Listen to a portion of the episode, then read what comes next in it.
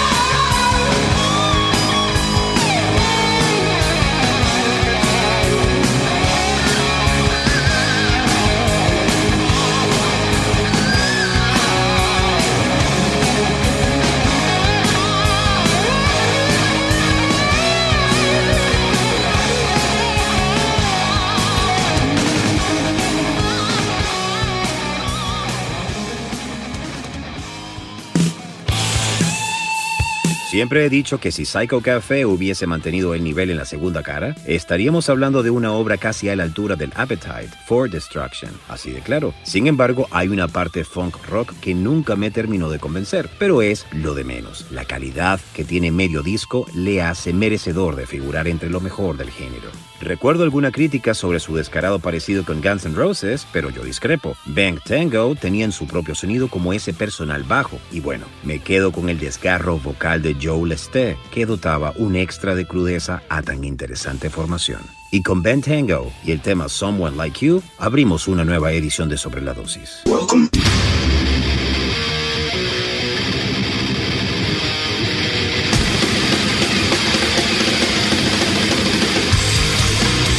Welcome to the Mighty Metal Hour. ¿Qué tal, Metalheads? Bienvenidos a una nueva edición de Sobre la Dosis. Si quieres comunicarte con nosotros para sugerencias, peticiones, algún tipo de reseña, no dudes en escribirnos a nuestras cuentas en Instagram, arroba sobre la dosis o a mi cuenta personal verificada, arroba Jonathan Montenegro. En la edición y producción general de Sobre la Dosis, Carlos González y en la producción ejecutiva, Jonathan Montenegro. ¿Y quién les habla? Jonathan Monte Black. Welcome, welcome back. Esto es Sobre la Dosis. George Lynch es toda una institución en el mundo guitarrero. Su sonido agresivo, punzante y característico le ha catapultado al podio estelar de las seis cuerdas. Es de los pocos que reconoces enseguida por sus riffs afilados o punteos vertiginosos, no faltos de melodía como bien demostró en Dokken. De sus proyectos en solitario destaca este excelente disco del 92, titulado Lynch Mob. Este disco, por desgracia, pasó bastante desapercibido en pleno auge grunge, pero creo que hay que dejarlo en donde merece. Escuchemos el track Tangled in the Web.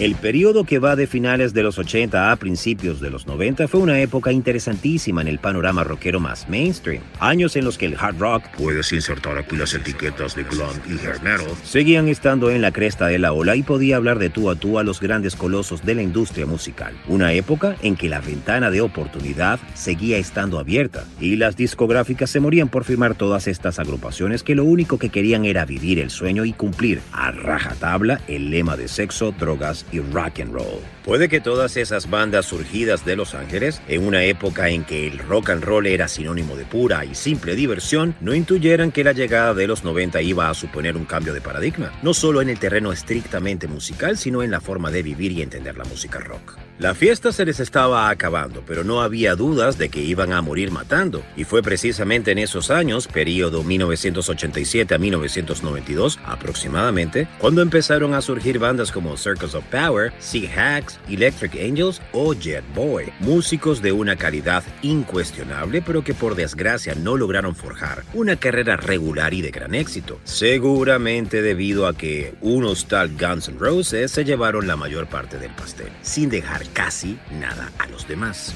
Faster Pussycat fueron unos más dentro de ese gran torbellino que fue la escena musical de Los Ángeles. Provenientes de la escuela más gamberra y sucia del sleazy, lograron un cierto éxito con su disco debut gracias a temas como Bathroom Wall o Don't Change That Song. Los ingredientes usados estaban claros, guitarras sucias que continuaban el legado empezado por los New York Dolls, producción cruda y la voz aguardentosa de Tammy, que podría ser lo más parecido a un cruce entre Rod Stewart y Steven Tyler. En definitiva, un hard rock setentero, liguero e inmediato. Tammy y compañía lograron con su primer trabajo posicionarse entre los grandes dentro del movimiento sleazy. Ahora solo faltaba por ver si ese éxito se consolidaba con un segundo disco.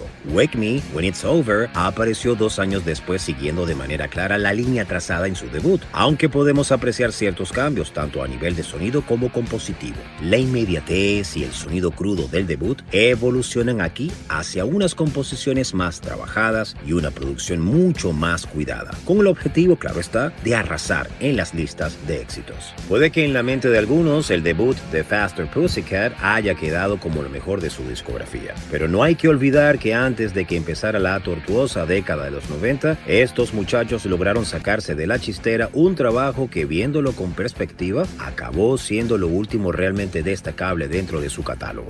Era 1989, la tormenta estaba ya acechando desde Seattle, pero todavía dio tiempo para que desde Los Ángeles, Faster Pussycat y muchas otras bandas exprimieran al máximo todo su potencial. Y aunque el periodo fue breve y el legado más bien escaso, Wake Me When It's Over sigue sonando igual de bien ahora que hace 32 años. The Faster Pussycat, disfrutamos del tema Where There's a Whip, There's a Way. Twice, Shy de los americanos Great White, hablemos un poco de este álbum brevemente. Para mí es un trabajo digno de figurar en todas las estanterías de quienes disfrutamos del buen hard rock. Un LP que a base de canciones con mucho feeling y grandiosas melodías logró hacerse un lugar en pleno apogeo del género, vendiendo millones de copias gracias a sus excelentes singles potenciados por sus correspondientes y sensuales videoclips. Quienes esperen encontrar un hard rock crudo, vigoroso, salvaje, a mal puerto han llegado. Estos tiburones se mueven por otras aguas. Great White nos ofrece un hard rock de aires setenteros, con Led Zeppelin como principal espejo a mirar, sobre todo por su vocalista, y con mucha sensualidad en sus interpretaciones, cualidad que me recuerda a los mejores White Snake. Sin nada más que agregar, esto es Once Bitten, Twice Shy.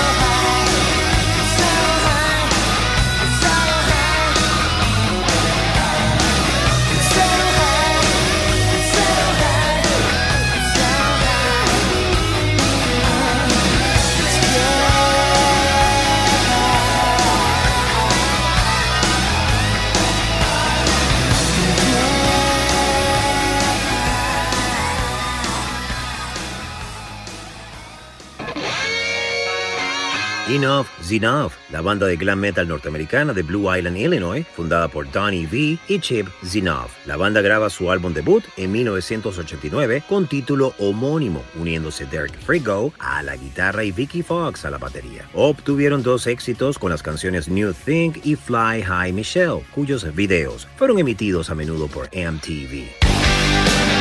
Avanzamos con LA Guns con su tema Magdalene de su álbum Cocked and Loaded.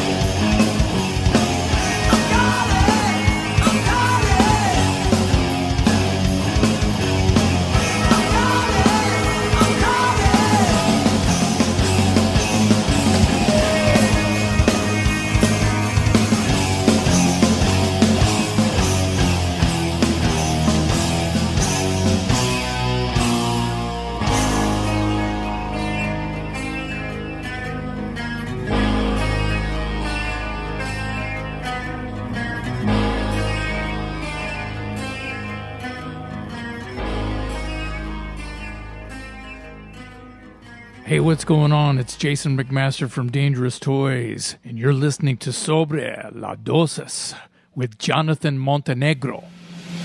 Yeah,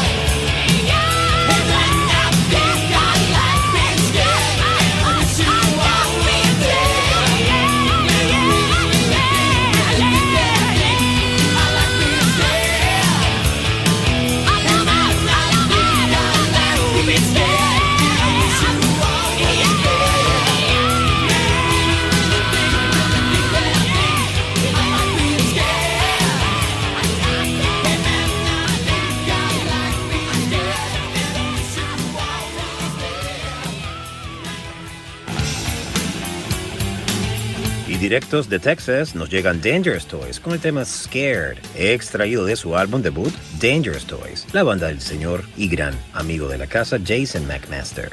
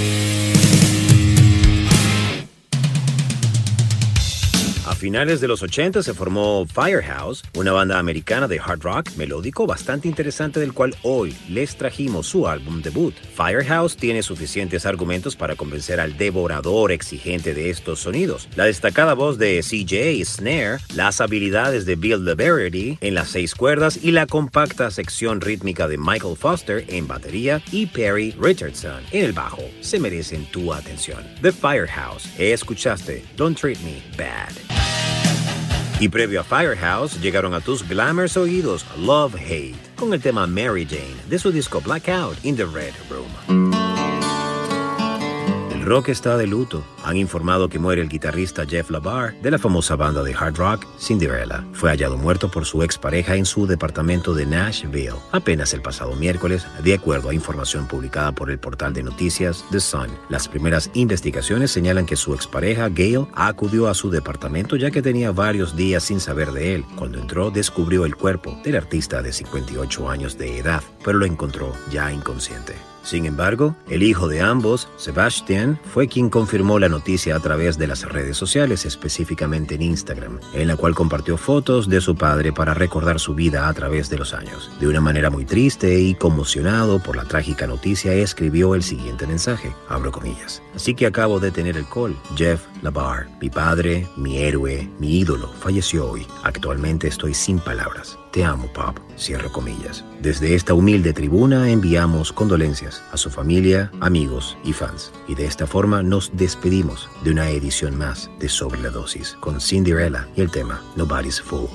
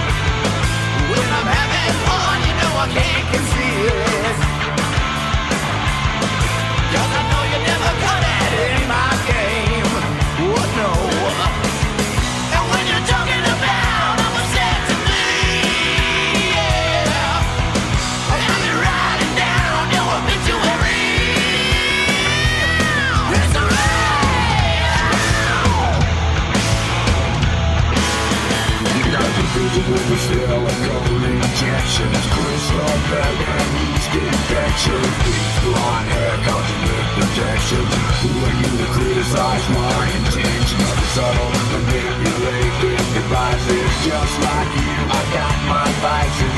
I got a thought that would be nice. I'd like to crush your head tight in my vice. Hey,